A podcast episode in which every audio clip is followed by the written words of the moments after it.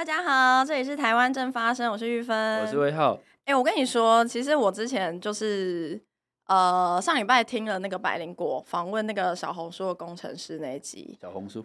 就是工程师，okay, 对对对，他现在已经回台湾了，okay, 对啊，反正就是我那时候听完就是百灵果节目，下一集就是就是他那个 Apple Podcast 会自动播放嘛，嗯、然后就播放到我们新的一集，就上礼拜的那一集，嗯、然后发现哇。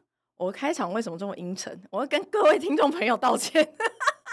你要走一个，呃、我之后要就是要痛定思痛，所以你要改一个开场，对，以后开场我们要很欢乐这样子。对，没错，是嗨，大家好，这里是台湾，新年快乐。好，那重点是我们今天，我们今天要采访谁呢？我们今天邀请到，其实也是我一直以来，其实很久以前就知道导演了，一直以来都蛮敬佩导演。虽然这样讲好像有一点。过分，但就是真的从小导演从啊，导演从第一部，我们 现在都拍到第三部了，所以它是一个呃很长的一个时间。你从小是你讲的，我没有讲从小，我只是说知道导演很久了。好，好，我们今天欢迎我们李慧仁导演。导演好，好，大家好，我是李慧仁，嗯。那在这边也跟听众朋友介绍一下，那刚刚我跟威浩一直说啊，从拍录纪录片很久，其实我们就是在讲，呃，李慧仁导演从这个不能戳的秘密第一部，嗯，然后到了第二部。就是第一部就是不能戳的秘密了，然后第二部是国家机器，然后到第三部是关关相护，是今年对。二零二三年，呃，前不久七月六月是八三零首映，呃，对，八月三十，八三零首映，对，那现在就是因为近期，尤其是今年，我想大家都感受到，包含。鸡蛋对，成为非常重要，也跟大家每天的日常生活息息相关的议题。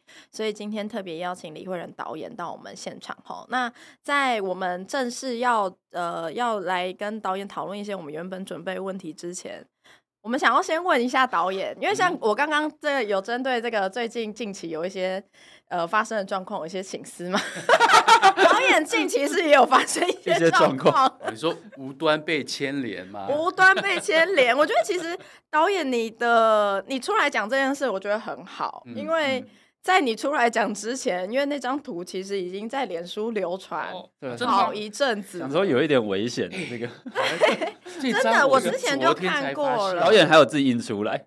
对对对，这这张我是昨天才发现的。哎，我我们跟大家听众朋友说明一下，我不确定听众朋友之前有没有在脸书上看过。总之就是李慧仁导演之前上这个品观点这个黄光芹的节目哈，那后来品观点就在自己的粉砖 po 了一个宣传的图文，然后就说李慧仁导演说揭弊竟遭恐吓。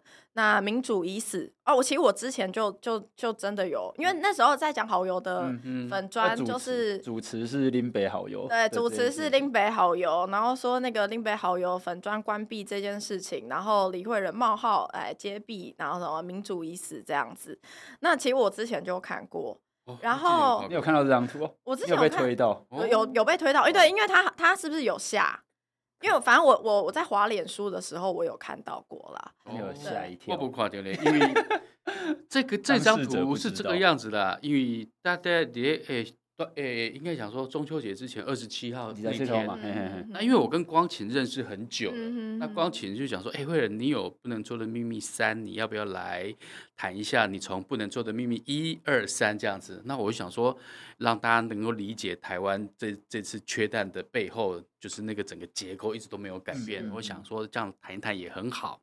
所以那天我大概花了一个小时的时间跟光琴谈完之后，那我们就拍一张照片嘛，哈，拍一张照片。就是一般上完节目都会这样，啊、我们等一下也要拍照。赞 啊！然后他们就要宣传，就是可能那张照片用一一些字啊，对对对，就说哎，今天这期是李慧仁导演来，对，我们节目也会做一样事情，我们等一下也要拍照，导演。好，没有问题。可是，但我们不会乱压字。可是。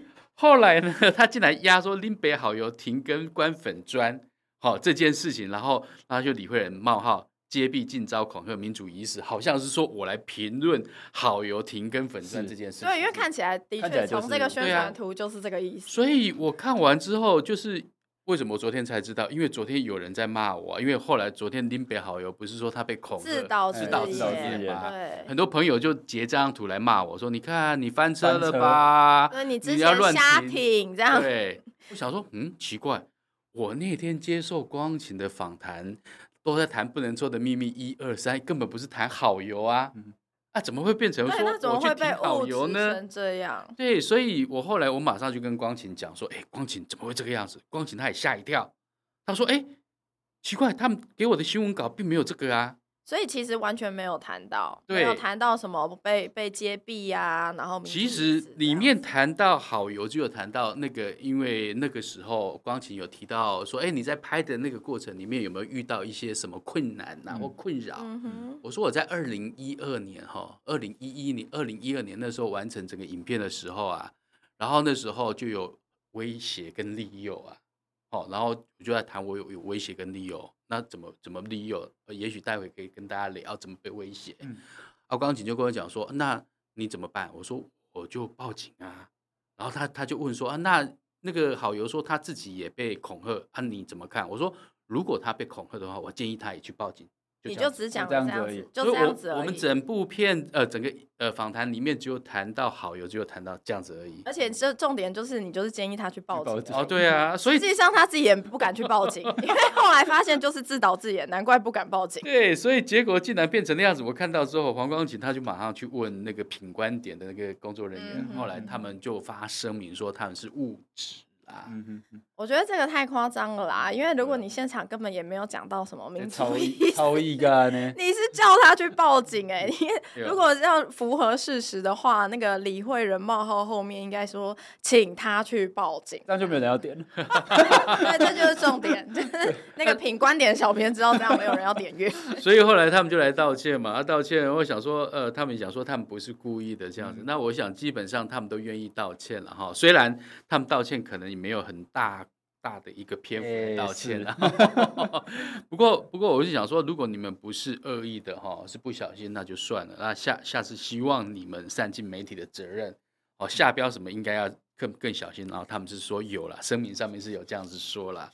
那我觉得那比较好玩的是什么呢？就是哎，结果很多人来攻击我啊，哦，然后攻击我，我会想说奇怪，干嘛来攻击我？然后后来我的同仁跟我讲说，哎，导演。来攻击你的有没有是反串的人呢？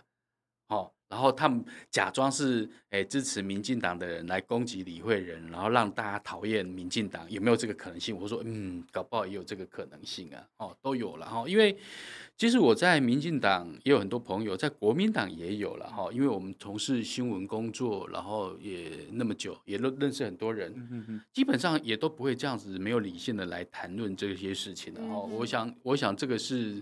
呃，昨天我觉得刚刚提到说无端的遭受牵连的事情了哈，嗯、哼那后来我们同仁呢就开始去想说，哎，导演，那、啊、如果我们这个你去接受访谈都被这样子贴一个这样子一个文字上去，那会不会有其他的部分我们也都被恶意的去取用？嗯，他们就去找。他结果后来真的找到了，真的找到了。谁恶意取用？来，我我在这边要热腾腾刚出炉，要谴责一下哈，国民党的哎北投区的立委参选人张思刚，我要谴责他一下。他怎么了？为什么？哇，各位啊，各位有看到哈，这个是我们不能做的秘密三的海报。对，宣传的，海报就是主视觉啦。对，那因为我们后来九月呃八月三十号、八月三十一号在公共电视播出完之后呢，嗯、我们在昨天呢，竟然发现张思刚竟然哦，这应该是讲说到呢，还是用仿冒呢？啊，他自己也竟然做了一张海报。因 为这视觉上面是非常的相似，这个相似度可能就是达百分之应该有百分之九十五哦，差别只在于这个原本导演的这个呃电影纪录片的海报上面没有张思刚这个人。我看到了，真正有没有混得？你知道？我讲哎，这个人来安内啊，第一吼，他要用我们的海报，进来也没跟我们讲。那我跟你讲，他就给我们盗去用了啊，倒去用哦，他还很聪明哦。你看那个手不能搓的那个手哈，的那个袖子哈，他就给人家偷偷的换一下。他标准标准字也给你偷偷的换一下。他有些地方有一些自己置换的巧思，这样子。嘿，啊，官官相护，还没能哦，基本上是拢差不多啦。哦啊，李天龙差不多，然后他就把他自己的头像把它放上去。对啊，不过整个视觉的看起来、啊、真的是非常像，非常的雷同。哎，反正嗯，怎样的海月雨公不能做的秘密三十一趴。一个立委参选人可以这样子吗？是刚刚那边他是现任的台北市议员，可以这样子吗？是刚好你真正是爱士林北投的朋友。对，唔通安尼啦，就要被我惊啊！你若要搞宣传宣传阮这个纪录片吼，你应该是好好甲阮讲。好啊，包包场，请导演来做一下映后座谈。玩的是安怎都应该是安怎。我我我们我们这个呼吁一下张师刚先生先生，好，我们家你有看过不？啊，如果没有的话哈，你可以来找我，我们包场了，好好的谈一下啦。啊，老伯你安尼吼，弄得好像这部片子是你拍的，安尼真正是不好啦。不过，因为刚刚我们从那个导演最近这个被误解的好游风波，其实你真的是那个。池鱼之殃哎，刚刚要讲要讲成语之前，现在要想一下，先等一下 了，要想一下，然后不要讲错。无始放地导演，你真的 导演真的是很 follow。就导演真的是池鱼之殃，因为其实讲好油这个，你真的是真的是莫名其妙就躺着也中枪这样子，然后就被说啊你怎样怎样，但是。我们其实回过头来看，导演你一开始也是新闻记者、媒体出身，嗯，没错，对不对？那你是媒体人出身，那一开始为什么会去拍这个不能戳的秘密？其实，呃，我之所以会拍不能戳的秘密，很多朋友都知道，我其实台湾是二零零四年爆发 H1N2 的低病原性禽流感，嗯，啊，那时候其实离一九九七年，呃，香港爆发第一次人，呃，禽感染人的禽流感感染人的那个事件，大概隔了七年。啊，有关于禽流感病毒才到台湾，那时候大家都很担心，那也很想说，哎，奇怪，到底是怎么回事？啊，那时候我还在电视台上班，然后我所有人都在追说病毒到底是怎么来的嘛，哈、嗯，所以当时候官方的说法是说是候鸟把病毒带到台湾这样子，所以我就沿路开始去找，后来才发现说啊，唔西，原来这个病毒并不是候鸟带来的，哦，是人为搞出来的，是不孝的疫苗业者跟不孝的学者去把它搞出来的。可那时候是。因为如果那时候导演在电视台，嗯、然后那时候是，诶，电视台本来就是要主追这个新闻，然后你这样子一路一路追，嗯、还是在中间你自己开始？没有，我在电视台追的时候，追到最后，电视台就诶有一些原因，他就不敢再追下去了。哦，当然，我这也是我离开电视台变成一个独立的记者跟独立导演的一个绝大的原因之一啦。那后来我离开媒体之后，我要持续的追，哦，要一直追到二零一。一年一二年那个时候才完成，嗯，哦，把不能说的秘密一完成这样子。二零一二年，哎呀，然后完成。其实那个就是说我从追那个病毒，二零呃零四年的病毒是怎么到台湾来，人为的搞出来之后，然后一直为什么一直追到二零一一年一二年才完成？因为其实你看哦，二零零四年其实是阿扁当总统嘛，哈，我们两千年第一次政党轮替，二零零八年是马英九当总统，就是呃台湾第第二次政党轮替这样子变成国民党执政。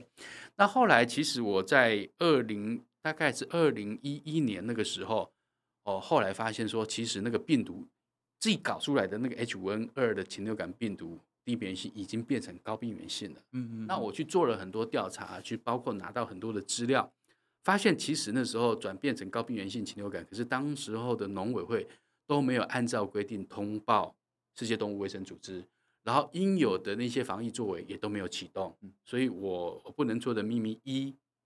大概就是在谈这个过程，主要是在讲这个后面的这个过程跟结构。对啊，然后那个过程里面，当然遇到很多当时候的官员的一些欺骗啊，哈，欺骗台湾人民啊，欺骗我啊，欺骗记者等等啊，然后我就用很多的方式，然后把它揭穿这样子。因为我们其实之前也有访问过一些纪录片导演，然后其实我我一直都很好奇一件事情是，有一些因为我之前看过一些书，可能就会提到说，哎、嗯。纪录片导演他去追某议题，然后某种程度是被在某一些时有没有导演自己有没有在某一些时刻或一些时间点，然后你觉得这个你会一想要一直去追禽流感疫情在台湾这样子的这件事情，嗯、是这个议题的哪一部分触动了你什么或召唤了你什么吗？其实哈，我我相信台湾的民众都很讨厌硬凹。嗯，好，嗯，不管是政治人物或者是官员，其实我们就很讨厌啊，你错了你就道歉嘛，是啊，你错了就赶快去改正嘛，嗯，我们都理所当然这样想。可是我后来发现，在追查的过程当中，就发现那个官员很会硬凹，然后死不承认。啊恭喜在哈，一个记者出身，都得这后今天做北宋，所以即便离开媒体之后，我想说哦，就可以，然后就继续继续溜，一直溜，一直追追这样子了哈。所以后来追到他们承认，那其实这这也是调查报道里面一个很痛快的事情。嗯，哦，金姐来问我讲，你用你你用很真实的真相跟证据去迫使，就是过去硬凹的官员，他必须要去面对跟承认。对啊，很多人问我说，啊，那你为什么就是做这个调查你都不会累？我说有时候很开心啊，什么时候最开心？我，哎。我找到证据哦，我俩对吧？吼，那其实是很爽的，你知道吗？我靠，俩对哦，很像一个侦探在办。对，其实那个调查的过程当中，真的是这样，你就找很多资料，找很多证据了哈。那当然，我们刚刚讲说，我拍完《不能戳的秘密一》，那时候我不是跟。黄光芹在谈不能说的秘密一里面有谈到说，哎，有没有遭受到一些哎威胁？威胁利诱？对对，导演你说要分享哦，对，因为我拍完不能说的秘密一的时候呢，那时候其实因为没有电视台敢播，嗯，这个影片为什么没有电视台敢播？因为那个时候其实我找了我很多的以前的电视台的朋友，他们现在。哦，那个时候都已经是中高阶主管，现在应该也都是高阶主管，更高阶这样子。然后我就跟人家讲说，哎、欸，我自费拍了一部纪录片，讲农委会隐匿高病原性禽流感疫情，那免费给你们播出好不好？嗯、免费哦，免钱，免钱哦。一共拍谁会的，我老实跟你讲，不方便。我讲为什么不方便？你讲因为哈，我们在执行农委会的业务。不方便。哦，农委会的置入性形象，广告收入啦，业配啦，就是说，其实就是当时候农委会下了很多的媒体说啊，你可能去帮我们做一下，比如说像是花东的米很好啊，哦哪里的香肠养殖很好啊等等之类的那些农委会农委会的业务，他们怕怕得罪农委会，所以纷纷都拒绝我。这件事情其实很吊诡，因为农委会那些前期钱其实是人民纳税钱啊，对啊，所以我们就是农委会，就是拿当时的农委会，就是拿人民纳税钱去阻挡人民知道真实的权利。哎、欸，其实哈，哎，讲到农委会当时，因为所有的那些老朋友都跟我讲说哈不方便这样子啊，然后后来我才发现说，哎、欸，我没有办法，只好在网络上播出啊。嗯，啊，那时候其实播出后来。呃，会发酵的原因是因为《苹果日报》那时候才刚开始要做动新闻，嗯嗯，那、啊《苹果日报》当中只要讲读凯西做动新闻，其中三色心呐、啊，对，一开始、哦、就是那种什么杀人魔什么什么之类的那些东西。嗯、那因为他们后来我要在网络上播出他们的那个动新闻的主管看到之后就联络我说：“哎，导演，我们动新闻想要播你的不能说的秘密，你可不可以让我们播？”我所有的朋友都反对说：“哎，慧仁，你不要不要把我们的片子拿去那边那个很低级的地方播这样子。”然后我就想说，然后我就想说：“哎，我那我来问问看他们怎么播好了。”他们讲说：“我说，呃，那你们动新闻都三五分钟，那我影片大概七十分钟，你们怎么样把它浓缩成三五分钟？”他说：“我们会全部都播。”我说：“啊，全部吗？播七十分钟，全部播播？”对，那是有史以来那个苹果动新闻最长的一则最长的动新闻。对，然后后来我就讲，我就跟我朋友讲，跟我们团队讲说啊，如果有人要播，愿意看，这样子可以传播出去也不错了哈。那那既然你们觉得，虽然你们觉得他很低级怎么样，不过我们还是答应他。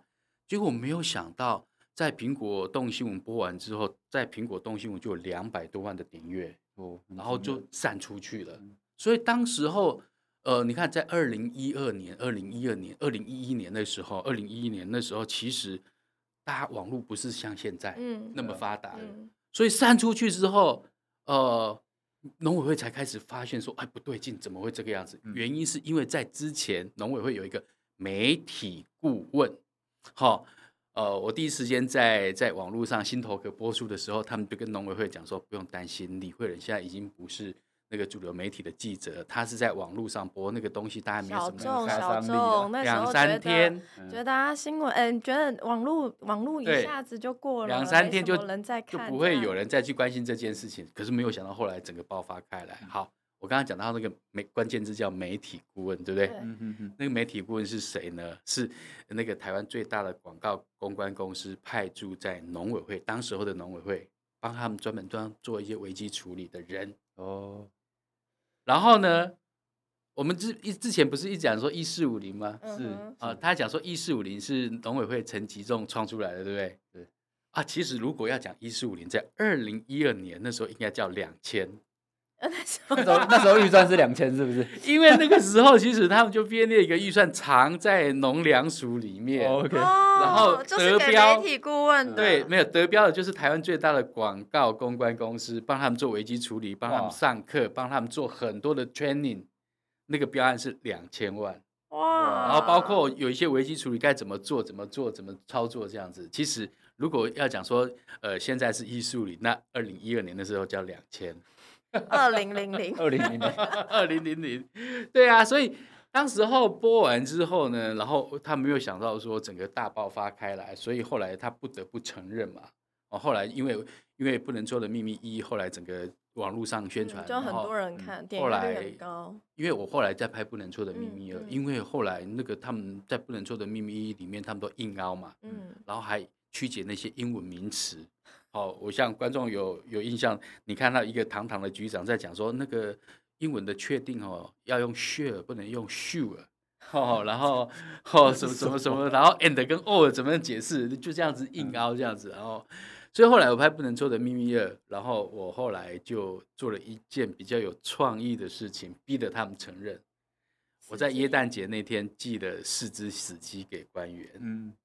然后那时候是寄给当时的，呃，寄给当时候的农委会主委陈武雄，嗯、然后房检局长许天来，还有国家实验室黄金城。嗯、哦，黄金城后来在不能做了秘密三，对，然后然后我自己也拿一只去做检验，嗯、我的是先送去的，嗯、那其他三只先冰在我家冷冻库里面，然后。我的，家人没有抗议吗？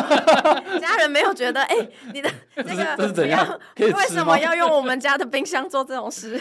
然后我我的那个简体先送去开始做的时候，其他三只才寄出去，因为其实那是一个实验法、嗯、对照，嗯、我的结果一定会找他们一两天出来，嗯、然后就可以去印照，所以他们逼被我逼的，后来才承认，在二零一二年的三月三号承认说，哦，真的，我们呃农委会隐匿高病原性禽流感。然后那个时候承认完之后，利诱跟威胁就来了。嗯，好，我刚刚讲说利诱跟威胁，其实很多时候利诱跟威胁是相伴相随的。嗯，怎么说？我我当时候是其实后来因为承认完之后，就很多的政论性节目大概就会谈这个议题。嗯，我其实原本我真的不想不喜欢上政论性节目，可是后来那时候的他们的。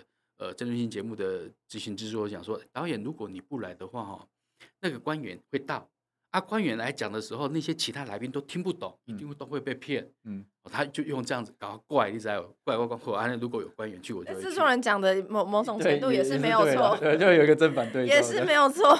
啊，所以那个时候我印象最深刻是，我去上那个节目的时候，我就拿很多资料嘛。啊，官员坐我旁边，然后他开始乱讲，我就拿资料出来打脸他。你知道我印象最深刻的是那那是到最后我坐在我旁边的邱毅，嗯，邱毅，哎，大家知道邱毅是谁吗？前立委哦，前立委，哦，他竟然抢我的资料去讲，他直接就是他要发言的时候直接拿你的资料起来讲，直接拿我的资料去讲这样子啊，哎啊，他自己都不准备哦，他应该他应该要把他的通告费给你才对，至少要给你一半，有应该要补我个条，我举了一供啊，对啊，那是你准备资料哎，通告费在他在赚，然后后来因为那个那个时候其实就很多。呃，观众朋友 call in 的可惜美那农委会的官员说啊，你们这些狗官啊，怎么样啊？我开心美没要做拍一天啊。后来那些官员就被限制不能再上节目。嗯、哦，我好开心，我终于可以不用再上节目了。可是最后一天哈，那熊妹刚最后一场，我记得好像是在中天。嗯、中天有一个节目，我在那边上上节目，刚好坐在我旁边是一个某一个早上节目的主持人。哦，某一个电台，然后呃早餐呃早上的节目主持人，然后他就跟我讲说，哎，慧仁，这个禽流感这个议题哦蛮重要的，那你明天哦是不是来上我的节目？我许寻公，嗯，虽然我不是很喜欢他了哈，我许公，哎，一南被攻击嘛，北败呀，然后我就去上他的节目，上了一个小时，讲了一个小时之后，下了节目的时候，他就跟我讲说，哎，慧仁，我跟你说哈，这个议题真的很重要。那我在总统府认识很多人，我也跟他们讲了这件事情。跟你说哦，过两天总统府会打电话给你。啊，后来呢？听起来蛮可怕。然后呢，你也四十好几了，有些东西是你应得的。哇，哇，应该要好好的为你自己跟你的家人着想。哇，讲这么白，其实我我想这样讲，应该大家都知道那个意思吧？对啊，应该听得出来吧？应该应该。我那时候其实我我听得出来了，我就装傻。我虽然没有听过，但是。然后很多朋友就说：“哎，阿伯呀，那个总统府看点好礼，我讲东南博啊，因为为什么？因为我在上完他节目的隔天，我到立法院的民进党的那个立院党团开始骂农委会啊，没有要停的意思啦，不是，因为当时候的在野党监督等你们打电话意思啦，对，在野党是真相比较重要，监督执政党是天经地义嘛，那我们希望他能够，那我当然就在那边骂骂农委会，所以他当然理所当然就没有打电话给我啊，哦，这是。”利诱嘛，对不对？哦，那当然不止这个，还有其他的。还有当时候，比如说还有一个资深的媒体主持人，然后他他就传找人传讯息给我说：“哎，那个时候的台北市政府郝龙斌执政哈，他说，哎，台北市政府有文化局有一个案子，很简单，好几百万，你要不要？要的话就给你。嗯，直接这样讲，就直接讲啊。找找我朋友来讲，我说我我会去跟政府合作，这是我离开媒体一概的。”的坚持，哎呀，啊，这些利诱结束之后，没有多久，威胁威胁就来了。嗯，哎，我我跟家人吃饭吃到一半，我的手机就响了，响了之后，然后就怎么讲？啊，你李慧仁哦，我讲很是，啊，你是，我跟你讲哦，最近你敢卖出门的哦？领导住伫倒，你有几个囡仔？我拢会知。好，你最近呢？哈，话唔通我白讲，你厝会泡茶就好。我跟你讲了哈。人哈杀入去，点半钟就变成浮啊，那就直接这样子啊，打电话来恐吓的，还有传简讯的都有。当然有报警嘛，我当时就是报警。当时就是因为这样子有报警，所以我后来呢，报警后报警完之后，那当然那个简传简讯的那个是比较容易抓啦。嗯，传传简讯那个很笨的，那个号码都还在上面。他他是用自己手机吗？就很笨啊。然后后来检察官就抓到有找到人，那个两个我没了没了，不是啊，我们是的艺术了，就直接开始在那啊这样子啊。所以我那时候第一个时间就是报警。嗯，对，所以。后来我们看到什么林北好友，不是说他被被威胁吗？对啊，我想说他他威胁之前应该会有利诱才对啊。应该他他他可能只是没有告诉我们。哦，对对对，当然导演以自身的经验就是说，哎，应该要先有一些其他步骤，要要先想办法搓摸头啊，搓一下。要先有其他步骤啊。所以一当尊哈，我我被利诱，利诱也不能报警啊，对不对？威胁才能有，利诱不能被报警啊，报警。哎呀，所以我一党中央林北好友会询问，哎，他理论上如果是真的是这样，应该有利诱嘛？啊，他也都没有讲利诱。哎呀，所以我就觉得，哎，证明过来这个韩国得到的那种经验不是太一样，不够懂的人就只好自导自演被威胁这样。啊，所以后来我就拍那个那个，就持续拍不能说的秘密二。那当然把被威胁的这个部分我也放到影片里面去了，嗯、然后一直拍，二零一三年完成不能说的秘密二嘛，哈，其实沿路的这样子去看。然后就谈那个不能说的秘密二，其实要谈一个国家机器在 cover 这个 scandal。嗯嗯。哦，包括那时候我沿路追追那个呃吴敦义，当时候是呃行政院院长哈。嗯。对。对啊，然后一当准备被干掉啊，罗马一滴 B 一滴 B 啊，整个过程其实大概就是不国家机器这样子。不过，哎，国家机器那部片子还蛮有意思的。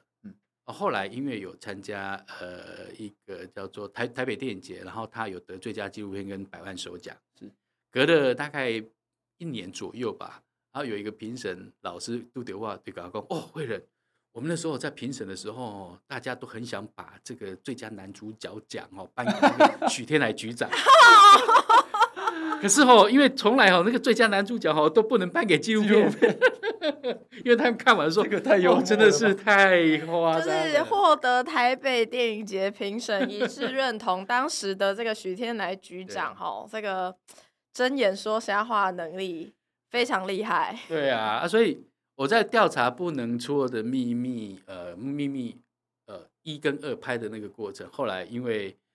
呃，他承认完之后，立法院就成立了一个调阅小组委员会，调阅委员会，然后准备要把这些资料收集完之后，要把这些官员移送司法嗯，检调去去追究他们刑事责任。因为为什么？因为呃，当然监察院的行政责任他们已经有负了嘛，哈，监察院还弹劾许天来局长跟当时候的农委会副主委王正腾，嗯，但是后来工程会就轻轻放下，嗯，因为一个人。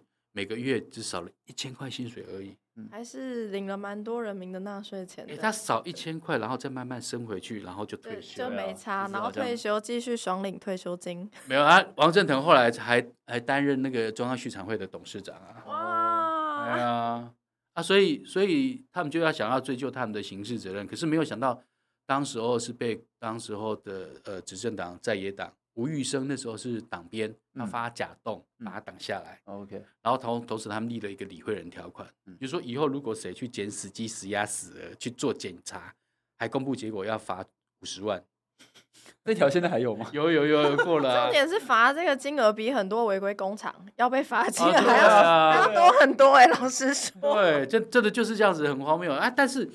我后来讲说，刚刚讲说，立法院在成立调阅小组里面，我后来意外的发现一个非常有趣的文件。嗯，诶，二零一二年的一月，好像是一月几号？一月十四号，那时候是选举嘛，投票。对。二零一二年的时候，但是呢，在二零一二年的一月初，一月初的时候，因为那时候我不是寄死鸡给他们，耶诞节，而是在二零一一年寄寄死年呃年底寄死鸡给他们。然后后来那时候结结果出来已经告边缘线，他说他们开了一个圆桌会议，一月几号这样子，一月初那时候还没有选举。然后当时候的农委会主委，呃，陈武雄，那时候就已经做了一个，前面四个项目都在谈，哎，李慧仁寄来的时期是高性病原性，可是第五个他做了一个宣誓，怎么宣誓呢？就是说关于美猪跟美牛到底要不要开放的这件事情，在呃马英九第二任还没有选。竞选连任成功的时候就已经决定了。嗯，他们讲说，如果当年的 Codec 哦，那个食品法典委员会如果通过那些莱克多巴胺的那个新的标准通过之后，它美猪美牛要一并开放。那如果那年没有通过，他们就先开放美牛美猪，暂时不开放。嗯，所以你看哦，连在。第二任竞选成成呃还没有成功之前，其实他们就已经做决定了，那是秘密文件。后来我看到了，所以你看后来包括那个 Codex 的那个新的标准都出来，哎，他们还在骂，还有想说你不循环吗？你冷清控咋的？你国民党，国民党对国民党自己就已经就已经决定要对啊，所以陈武雄不可能自己决定的，那一定上面是受益是的嘛，对啊，因为他们开放了之后就那个，所以我觉得就是刚刚玉芬有问说为什么做这些调查。我就看我当初让我吹掉那些秘密文件，或发现什么事情，其实这样就送哎，很开心的哎。那因为像导演从就是追这些资料追了这么这么多年啦，就是经验丰富了啊。但是这十几年来，其实资讯越来越发达嘛，所以其实很多很多事情，呃，看起来要藏，但是不见得藏得住这样子。那像这几年，呃，缺蛋的议题其实很很热门，就是几乎每一年都都有这个新闻版面在。哦，那对，变成是说，哎。因为从二零二一年年底开始，台湾就面临那个缺蛋的事情。嗯、那今年甚至从夏天就开始缺，以往年底比较严重嘛？对啊，为什么会变这样？其实哈、哦，应该这样子，诶，台湾缺蛋的问题哦，很多时候其实诶一直都在。嗯，啊，可是有时候农委会哈、哦，这个这个歪，我想说它是一个歪斜的体制、歪斜的结构了哈。为什么它是一个文官、技术官僚的结构？它是歪斜的，因为它跨越不同的政党，这些人都还是一样。哦，自成一国这样子哦，他们台电赶快的吗？对，南开 台电一样哈，真的就是那个政党轮替是轮不 轮替不到这些官员的。对，那所以为什么这样说？其实我们会回想一下哈，其实有时候我们的蛋价有时候都会比较高。嗯，好，前几年不要讲说二零一二一年之前啊，如果跌前几年，那有时候哎，好像蛋价比较高的时候啊，也许大家想想说，哎，为什么会比较高？啊，事实上就是禽流感啊。嗯。好为什么我知道？是因为我在拍《不能说的秘密》一跟二的时候，很多官员跟我讲说：“哎，慧仁，我跟你讲哦，你要看有没有禽流感，很简单啊。那个蛋价哈高的时候哈，就是有禽流感。”我说：“为什么？”他说：“禽流感基本上是这样子，它攻击蛋鸡，哎，蛋鸡如果没有死，嗯，好，啊攻攻击如果很多死，那当然产蛋的鸡少了，蛋就产量就下降，是啊，东西少，东西就贵，嗯，哦，那如果。呃，那个蛋鸡没有死，病毒会攻击蛋鸡的生殖系统，嗯，它一头生也能对烂，哦，就可能变成软软的，然后就、哦、不能卖的那种蛋，哎，阿伯多，甚至它根本不会成型的那烂啊那哈，所以基本上哈，有禽流感的时候，那个鸡的产蛋量就很低，哦，这是他跟我讲的。可是后来，当我们看到那个蛋价开始波动的时候，农委会一直以来的观点就是说什么春天缺蛋的时候，就是呃早晚温差太大，所以鸡不生蛋。春天的说法，哎，早晚温差大，哎，好像有道理，对不对？嗯。那夏天呢？他就讲说天气太热，所以所以鸡是很尊贵的生物。那秋天呢？受到气候影响。那秋天缺蛋呢？他说因为中秋节。还有为什么？越来越太远了吗？还有那个什么？哎，中秋节应该是鸭蛋才对吧？咸鸭蛋了，不是咸鸡蛋了，对吧？哦，中秋节是因为大家拿鸭蛋去做月。对啊。然后他说是因为中秋节跟什么？学生开学要吃营养午餐。那夏天不用吃营养午餐了。那我们有舒服哎。哦，对。然后冬天缺蛋呢，他就讲说天气太冷，还有大家吃火锅。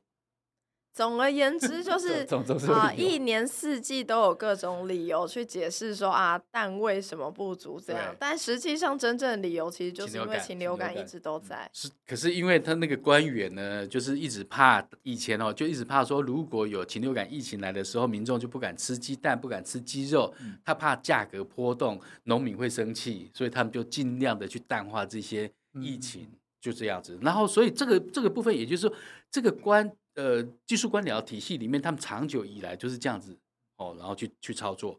那刚刚有提到说，那为什么后来这一阵子从去年年底，嗯，去年开始到今年年初缺蛋那么严重？因为之前哈、哦，我们讲说之前这个 H 五 N 二从低病原变成高病原这株病毒啊，盘踞台湾将近二十年。嗯，哦，从二零零四嘛到二零呃，你看二零二二年好了，嗯，真的将近二十年。那这二十年当中，其实有很多不同的禽流感病毒来到台湾，跟这株病毒挑战，可是都输了。嗯，所以这株很强，哎，这株很厉害。你看这个过程里面有 H 五 N 三、H 五 N 六、H 五 N 八陆陆续续进来，可是都赢不了它，这些病毒都被干掉。所以也因为这个样子，所以这些这个体系里面的官员都觉得说没有关系啊，只要有什么状况来，大概大概就是这个样子，他们就如这样应应就好了。可是没有想到，从去年开始，这个 H5N1 有另外一株的病毒来台湾挑战了。进来之后，没有想到一举把这个盘踞将近二十年的 H5N2 歼灭了，嗯，变成主流。然后变成主流，这些官员都还觉得说这株病毒跟以前的病毒差不多。没有想到这株病毒太强了，杀死了一堆鸡，所以那个缺蛋的那个缺口已经远超过以前，远超过以前，就是比以前的，就是缺蛋的状况又更严重。所以一时之间，你看有这么多大的变化，我我我就常常想说，啊，当时候有病毒有这么大的变化，哈，把一局把二十盘踞二十年的那个病毒干掉。你到底有没有跟你的主管讲？有没有跟当时候的农委会主委陈其仲讲啊？我这我都一直怀疑，是不是没有跟他讲？上报，对啊，我我们在内，所以这些技术官僚显然是轻忽了，嗯，轻忽了这件事情，所以才导致那个蛋的缺口会那么大。那因为你看哦，蛋的缺口那么大。又遇到，就是说它是一个民生必需品，哦，因为我们取得蛋白质最最容易、最便宜的方式。的方式。那如果你这样子会引发民怨，所以他们就匆匆忙忙，可能赶快要去去进口啊，进口以前又没有经验，哦，弄弄得也没有指引这样子，所以我就觉得说，这次缺蛋最终的原因还是官僚的心态。导致这样的一个结果，就是没有办法从过去的经验去找出比较确实的解决方式，然后反而就放任这样子事态不断的扩大。对啊，然后你看哦，现在的这群这技术官僚，在当年就是引领疫情的同一批人，那现在都在啊，基本上爬到的位置上面，爬到那个 那个歪斜结构的最高顶端这样子啊。对啊，所以就是因为这个原因呢，才导致缺蛋了。像我们小时候还会有一些印象，就是像导演那时候刚在追禽流感的时候，我们小时候遇到那种禽流感，真的会就是有一些触鼻给表演，真正也不会去给啊，是不会啊，他会怕嘛。可是现在大家好像已经习惯了，就二十二十年，然后台湾民众很习惯说有禽流感这件事情。哎，所以你看，我有时候我们想想那个画面哈，从不管是国民党执政或民进党执政。啊，几年前最最近的一次表演吃炸鸡，大概是在二零一七年吧，哈，很久很久没有，很久没有演这一出，就是表演吃炸鸡，对啊，大家说鸡肉是安全的，可以吃的，不要紧张。就二零一七年那时候，我记得那时候刚好是诶 H 五 N 六进来挑战嘛，哈，啊，大家看到 H 五 N 六会紧张嘛啊，所以大家都不敢去吃鸡肉，不敢吃鸡蛋。所以立法院跟农委会，那他呃在立法院表演了一找那个当时候的林权院长，嗯，哦，然后还有找找谁啊？找哎，看林冲贤哈，因这位去讲鸡腿呀，来表演啊。啊，更早之前那个什么陈宝基他们也都表演吃过啊。哦，国民党、民进党都表演过啊。哎呀，这是一个定目剧就，可可是你看哦，到了今年哦，哦。跟你讲说是禽流感哦，啊，结果大家都不害怕，大家拼命去抢蛋。以前是不敢吃，啊、现在是拼命抢。狂扫。对啊，那不就很奇怪？当然，你看从这个事情里面，你就会看到说媒体。在这个里面影响民众的行为，就是他怎么去诠释这件事情，其实影响很大。你看以前都讲说，哦，这个禽流感就会害，苗你讲到嘿，可能能来得有病毒，你可能也得到禽流感啊，大家不敢吃，然后大家不敢买。对，哦，那个媒体可能我，你还记不记得那时候讲说啊，尽量不要吃蛋呐，尤其是生蛋呐，那个火锅的时候不要用那个蛋黄，有没有？我都记得。还有人讲说那个不要吃那个提拉米苏，提拉米苏蛋也是没有没有熟没有熟的。我们都看过媒体会做这些报道，它会影响民众的行为。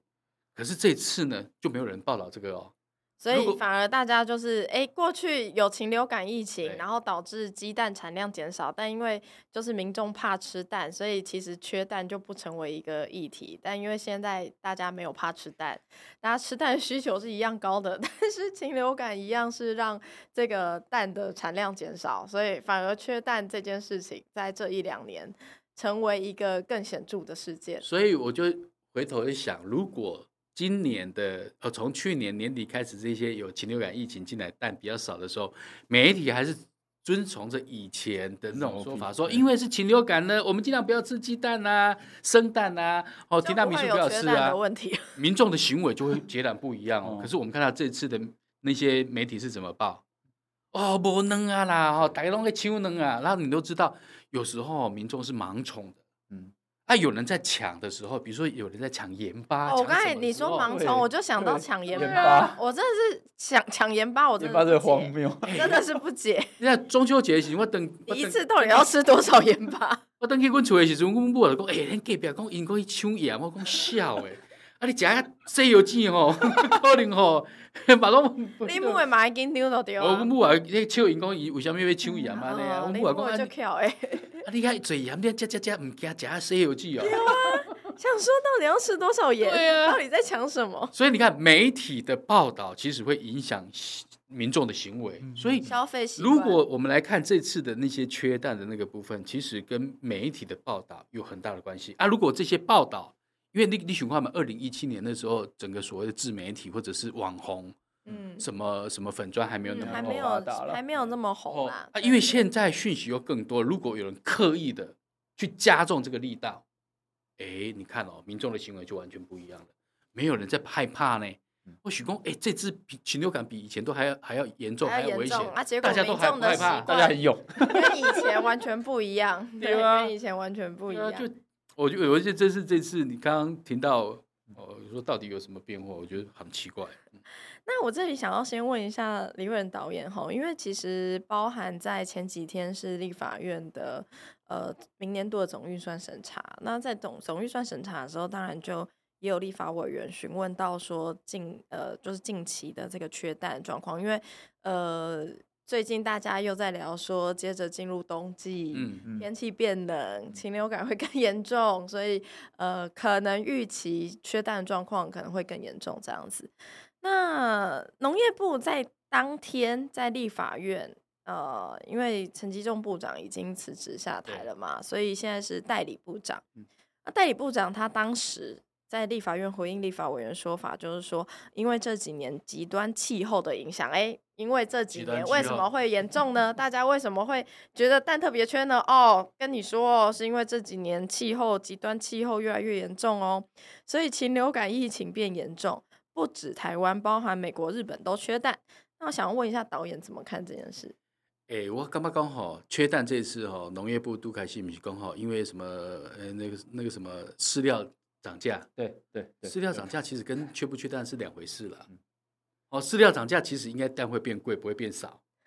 你这是逻辑嘛？还是要吃吧？米干成本会变高嘛？对，所以应该是蛋会变贵，但数量不应该变。对，数量是不会变少，所以这个理由是不存在的。那极端气候，我我看到代理部长那讲，其实我有一点点不是很同意啦。哦，而与这个部长怎么跟以前那些技术官僚讲的话都一模一样？哦，为什么我这样说？极端气候，那旧梦姐，那泰国怎么都没有？哎，对啊，难道泰国不在地球上吗？对啊，因因为没有极端气候的。以前讲说天气太热不会不会生蛋，泰国比我们还热呢，然后蛋蛋鸡都正常下蛋了，为什么？啊，人家都不用受什么极端气候影响，这个是逻辑有问题的。嗯哼，那、啊、你说日韩，日韩会缺的原因是因为他们扑杀很大规模哦，他们为什么他们扑杀很大规模，杀的比台湾还多哦？那个扑杀，因为他们想要把病毒清除哦，他们是有这个目标在。对。日本、韩国一直以来对抗禽流感都是用这种方式，oh, okay. 所以他们明年可能就不会再呃受到禽流感的这些影响，因为他们把尽量的把病毒在这个环境里面清除。可是台湾不是哦，台湾现在的技术官僚面对台湾现现在的禽流感疫情，他们是怎么做呢？怎么做？他们就是尽量不去监测，然后甚至还有一点点鼓励民众，如果农民说如果你有禽流感，你也不要通报，然后他们还跟农民讲说啊。哦，跟他对禽流感哦，都要喊 COVID 赶快，我们要跟他和平共处。哎，这是很严重的、很失职的做法。导演觉得为什么不可以？因为你想看这些技术官僚，如果他一样学日韩去大规模扑杀，我们缺蛋的缺口会更大。嗯嗯，他们现在只想到这目前的这些的问题，眼前的问题，所以他放任病毒继续在这个环境里面，所以将来缺蛋，如果按照他们这种方式，会变成一个常态。所以我们一直在讲说，为什么会造成这个样子？是这群技术官僚他们的，你看这一批人以前是隐匿疫情的人，现在变成在做防疫，嗯，然后现在包括整个全部都，他们现在做防疫的方式一样是用隐匿疫情的方式在做防疫，对吧？所以我干嘛安内今天做回一下嘛？因为我背啊，他们私底下跟一些养鸡的朋友，他们都讲说，其实现在禽流感都很严重了，嗯，啊，他们都不会通报了。除非是全部死光，他为了领补偿金才会通报，否则他们不会通报。但是他们不会通报，其实某种程度也是政府部门目前的默许、呃、方针默许之下，真的是这样成为这样。因为老实说啦，就是我们就是呃看过李惠仁导演的作品，应该都会知道，就是呃照这个国际动物组织，然后国际动物卫生组织的标准做法的话，嗯、你今天如果是要扑杀禽流感，你对于鸡农的监控。对，去抽查的这些动作，绝对是会非常严格跟紧密的。的确，嗯，对，不是像咱这边呢，啊，你有报我就有有迄个，啊，无报就算了。嗯，就是全部自主通报这样子，自主放任。对啊，所以，所以我讲我今晚的迄个。代代部长安利讲，我实在是有点失望，真的有点失望。嗯，所以那呃，刚刚导演有提到一件事，是说啊、呃，现在好像大家对于，因为就像威浩刚才讲，其实我们从二零零三、二零零四年那时候，台湾一开始有禽流感，我们每年听听听听听。嗯就觉得啊，就是一直有禽流感，然后再加上我们前几年经过 COVID nineteen 的疫情，然后就知道说啊，其实 COVID nineteen 疫情之后可能就比较会常态化、感冒化，我们要跟这个病毒共存。那刚刚导演其实也有提到这件事情，就是现在呃政府部门可能有一些人的跟基农的说法是说啊，我们要跟禽流感的这个病毒这个共存，嗯、但导演是不认同这样子的说法的，就导演觉得。嗯为什么跟禽流感的病毒共存会是一件危险的事情？我应该这样子呃澄清一下，不是我认为，其实这是普遍在流行病学跟公共卫生里面是本来就是应该要这样子。因为我们刚我们刚刚有提到一九九七年香港爆发那个禽流感感染感染人嘛，很多人就觉得说，因为禽流感本来它只会在鸟禽界鸟禽之间传播，不会传播给人，但是。一九九七竟然发生了，它传染给人了，然后传染给人之后，因为人的免疫系统不认识这个病毒，所以病毒进来的时候，我们根本不会启动，就免疫细胞不会去打仗，也不会去打仗，对对对，就让他们直接进来了，所以致死率很高。当一九九七年的时候，得到人得到禽流感，致死率超过五成，哦，所以全世界都很害怕啊，怕说如果这个病毒一直在人的身上，然后它其实跟哺乳类里面就会交换基因，嗯，它可能会变成一株会。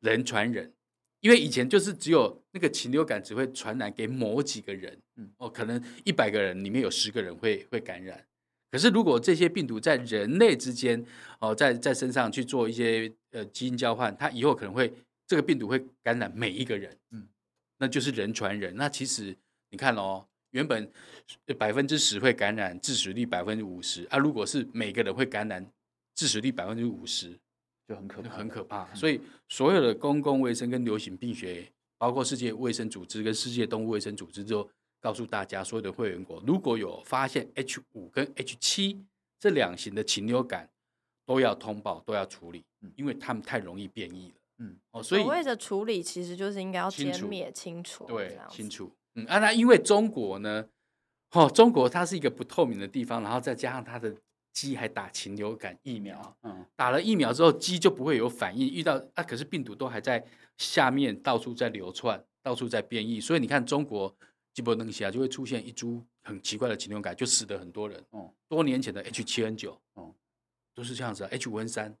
啊，都是他们那个禽流感这样乱变变变出来就感染人，然后就死了一堆人。嗯，对呀、啊，所以我们现在没有采打疫苗的方式，但是我们又没有很密切的去监控目前的禽流感疫情，我们也没有采取日韩那种大规模扑灭的做法。因为中国哈，因为全世界打禽流感疫苗的的国家很少，嗯，大概不会超过五个。目前我知道说，比如说像中国、越南跟呃墨西哥。几个国家有，其他的国家都不打。嗯，那现在啦，一个最新的部分就是说，法国的养鹅场可能会打哦，因为我们知道欧洲有新闻，对，嘿，为什么？因为鹅肝酱啊，那是 他们国宝，就只打鹅而已，对对对，鸡什么都不打，一样是，一样一样是扑灭的，对对对对对，是因为鹅肝酱，嗯，对，所以因为全几乎全世界，因为如果你打了疫苗之后，你更难监测，更危险，是，嗯，那像泰国是。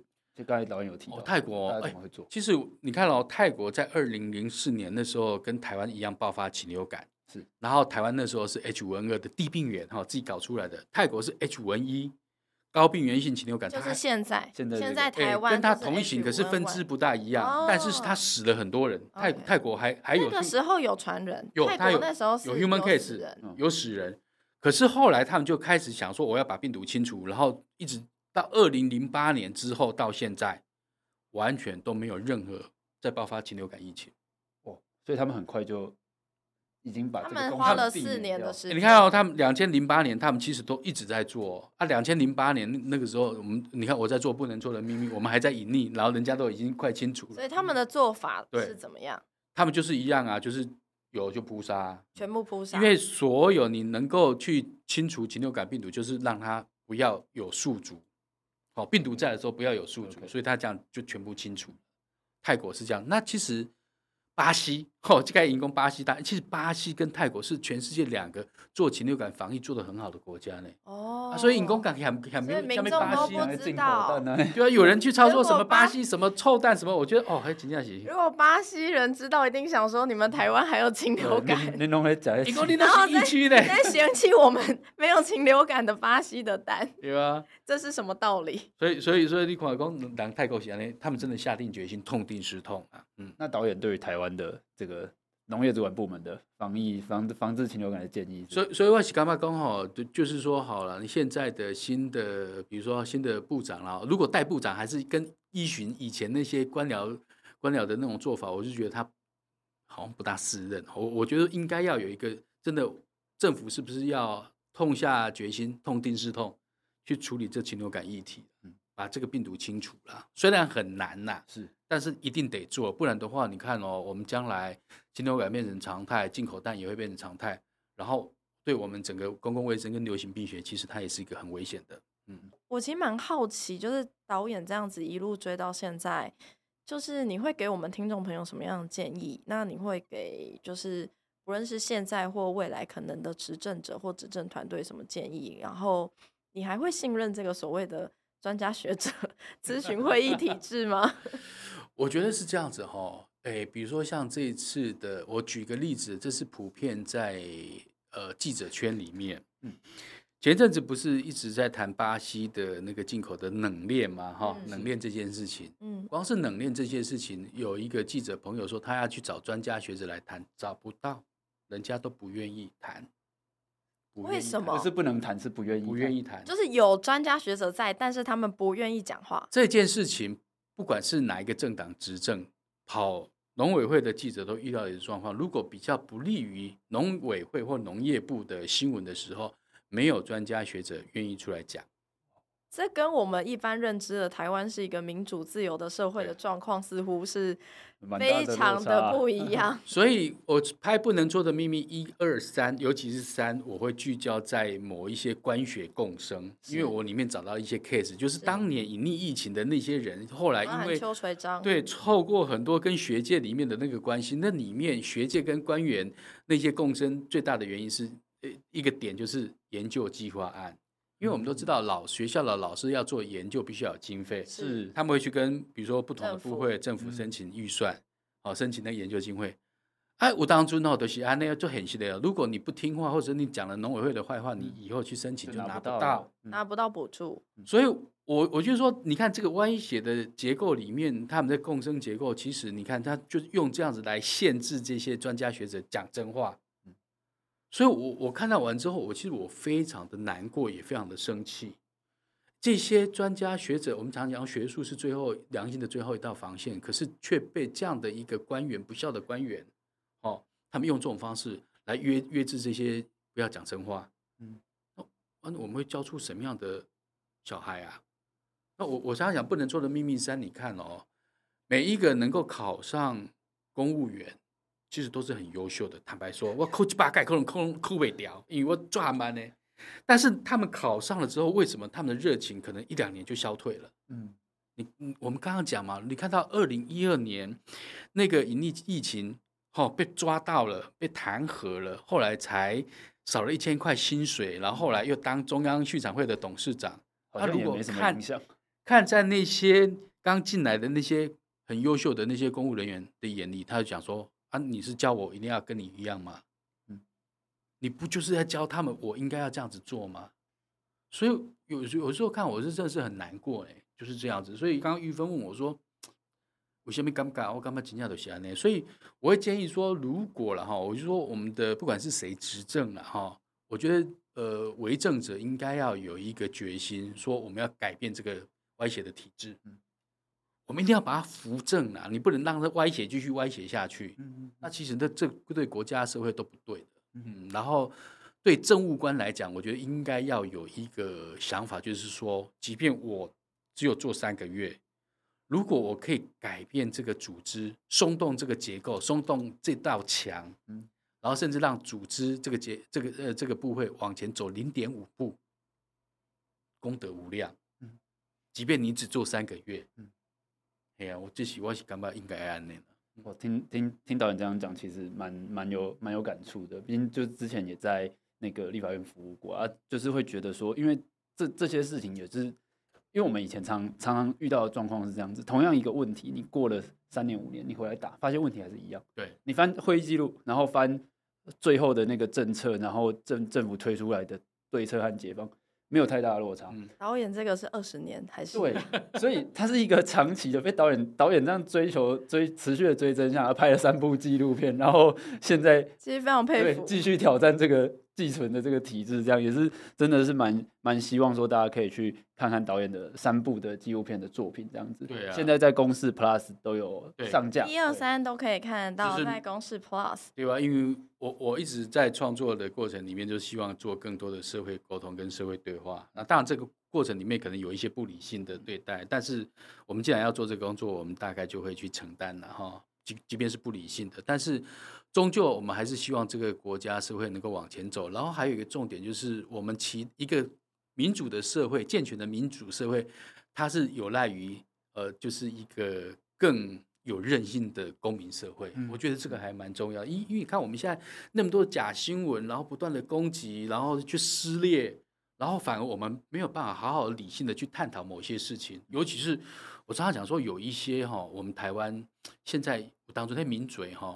有话语权的民主化，我党主任干罢工，他们真的很不负责任，哦，把一些很重要的议题都没有办法好好的去讨论，然后就把它污名化。嗯，比如说像之前顾立雄，呃，是不能讲他顾律师啊，哈，我还是会叫他顾律师。顾立雄呃，律师他那时候做了一个叫做医疗前置化，哎，那是一个很重要的对于吸毒。我们被骂死。对 对，我觉得那个定会是哎，金姐来我们在，可是你看到有一些哦，那个什么成衣业者的那个名嘴，哦，后来好像出事的那个，他觉得说啊，你看天哪，这个以后台湾就变成什么吸毒的天堂，怎么样？但那是非常重要的事情，因为那是成瘾性的问题，因为那是毒品那个东西，其实是。要治疗，如果你没有治疗，你把它关十年都没有用的。而且其实你关进去，它就是创造更多人际连带。对，也本来你只是关一个小毒虫进去，它出来变成中毒虫，再关一次变成一个大 毒虫。对呀。所以其实哇，我们这个问题下次可以再做一 集，再找导演来聊聊。真的。嗯，你想喜欢呢？所以我干嘛刚我当初的话，我们要更有韧性呢？嗯。那我觉得，其实导演最后提到说，一个成熟的、自由民主的社会需要更有韧性的公民。我其实觉得真的是讲到重点，因为呃，要有一个韧性的公民社会，其实就是我们社会大众要能够去辨识这些重要资讯。那为什么辨识这些事情这么重要？其实就像是一开始我们在讲那个呃禽流感的疫情。为什么未来可能会具有一定危险性？是因为人类的免疫系统、免疫细胞没有办法辨识出这些病毒。那我觉得同样道理，我们今天如果我们整个台湾社会没有办法去辨识这些有害的言论的话，那就是让这些有害言论成为一些风险或危险因子不断的存在。那最后是我们自己的自由民主会被反噬。那今天真的非常感谢李慧仁导演来到我们节目。那 谢谢导演，谢谢，谢谢。那这里是台湾正发生，我是玉芬，我是魏浩，好，我们下次见，导演，谢谢，拜拜，拜拜，各位听众朋友，拜拜。拜拜。